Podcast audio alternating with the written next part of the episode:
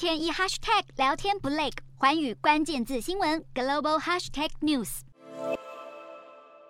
英国财政大臣韩特在十七号发布了秋季预算案，计划花费五百五十亿英镑填补公共财政的巨大缺口。秋季预算的几项重点包括提高最低时薪、降低个人所得税的最高税率起征点、资产增值税免税额下降、延长能源补贴措施，并增加能源企业的暴利税等等。简单总结，就是一面增加课税，一面削减政府支出。韩特想以增税减支来逆转特拉斯经济学带来的挫败，但预算案遭到反对派批评，是在要求劳动阶层付出更多，形同在打劫民众、摧毁经济。根据英国预算责任局数据，英国经济连续几季收缩，已经陷入衰退，明年 GDP 恐怕萎缩到百分之一点四，而且进入通膨后，民众的可支配收入将会承受一九五六年来的最大跌幅，情况可能到明年下半才会开始改善。《华尔街日报》指出，韩特的预算案代表英国会是第一个把财政政策转向总结的大型西方经济体。相比前几年新冠疫情下的刺激方案，英国政府现在要走上相反方向，